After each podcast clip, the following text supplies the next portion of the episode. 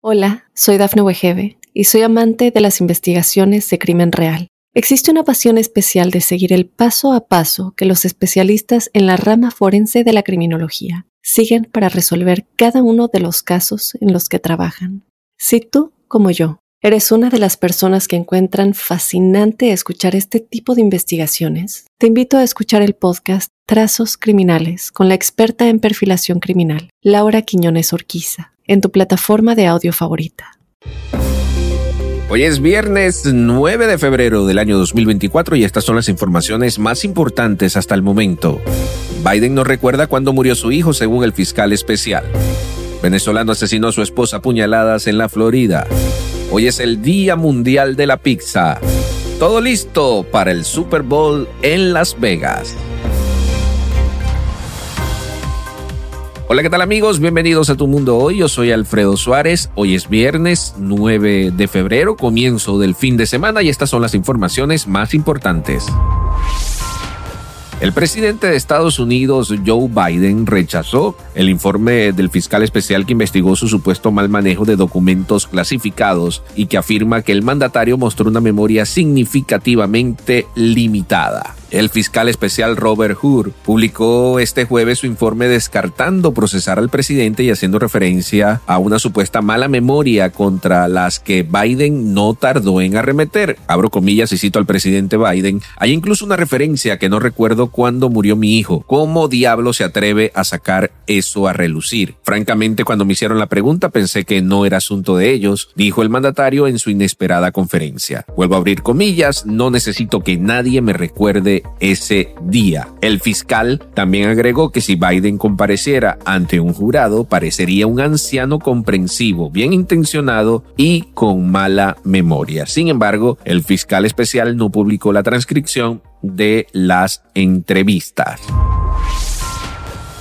otras informaciones tenemos que autoridades policiales se encuentran en una investigación después de que un hombre apuñalara a su esposa. El hecho ocurrió el jueves en una comunidad residencial de Pembroke Pines en Florida, dijeron las autoridades. Las mismas informaron que tras atacar a la víctima con un cuchillo, el hombre se encerró en el garaje de la casa, situación que desencadenó una extensa movilización policial. Canales locales de Miami identificaron a los implicados como Jorge Sancler y Verónica Sancler, ambos de origen venezolano.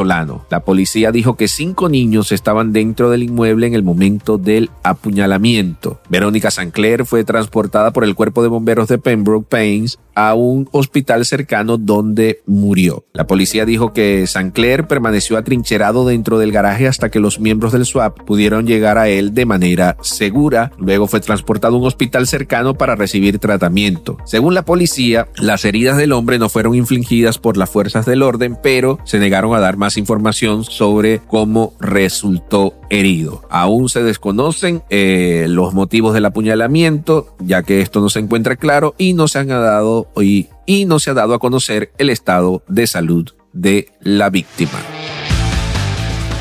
Bien, en otras noticias, ya todo está listo para el Super Bowl de este fin de semana en Las Vegas. Y una de las cosas que más eh, llama la atención, primero, en mi caso particular como amante del deporte y del fútbol americano, el juego sin lugar a dudas entre los Kansas City Chiefs y los 49ers de San Francisco.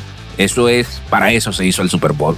Pero hay mucha gente que solamente lo ve eh, para ver el show de medio tiempo. Y en esta oportunidad, Usher ya tiene todo listo para su presentación en el medio tiempo del Super Bowl. El domingo el cantante se presentará en el partido que se llevará a cabo en el Allegiant Stadium de Las Vegas, donde los 49 de San Francisco se enfrentarán a los jefes de Kansas City. El artista tratará de repasar sus tres décadas de carrera concentrándose en sus éxitos. Abro comillas, definitivamente fue un desafío exprimir 30 años de carrera en 13 minutos, destacó el artista en una rueda de prensa. Y otra cosa también, ya que estamos hablando del Super Bowl, que sin lugar a dudas llama muchísimo la atención y mucha gente solamente se pone frente al televisor es para ver los comerciales. Y este año van a haber estrellas como Tom Brady, eh, Lionel Messi también va a estar, eh, Jen Ortega, eh, los Beckham, David y Victoria y Anthony Hawkins son solo algunas de las figuras que aparecerán entre los 70 anuncios programados para el Super Bowl número 58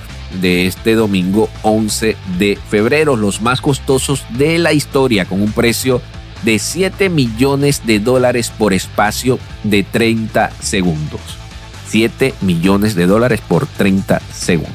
Además del interés eh, del Super Bowl 58, como ya les mencioné, que disputarán los Kansas City Chiefs y los San Francisco 49ers en Las Vegas, Nevada, y el espectáculo del medio tiempo, que ya les dije que lo va a hacer Ucher, el otro gran atractivo, va a ser esta publicidad que sale durante todo el Super Bowl. Estos datos que les acabo de dar de 7 millones de dólares se los da la cadena CBS y son para los comerciales del medio minuto. Las marcas agotaron estos espacios desde noviembre del año pasado. Así que ya todo listo para disfrutar del eh, Super Bowl número 58 en Las Vegas, Nevada.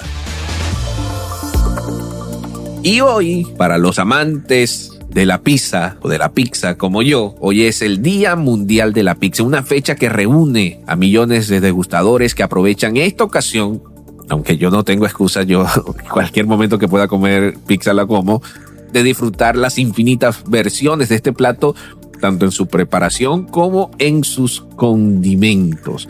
Pero ¿por qué se celebra el Día de la Pizza hoy 9 de febrero? Pues en el año 2017 la pizza fue oficialmente declarada Patrimonio Inmaterial de la Humanidad por la UNESCO. Esta distinción se otorgó debido a su papel significativo en la vida social y su contribución a la transmisión de este arte culinario entre generaciones. Así que hoy yo de primero voy a celebrar por todo lo alto el Día de la Pizza, así que hoy es viernes de pizza.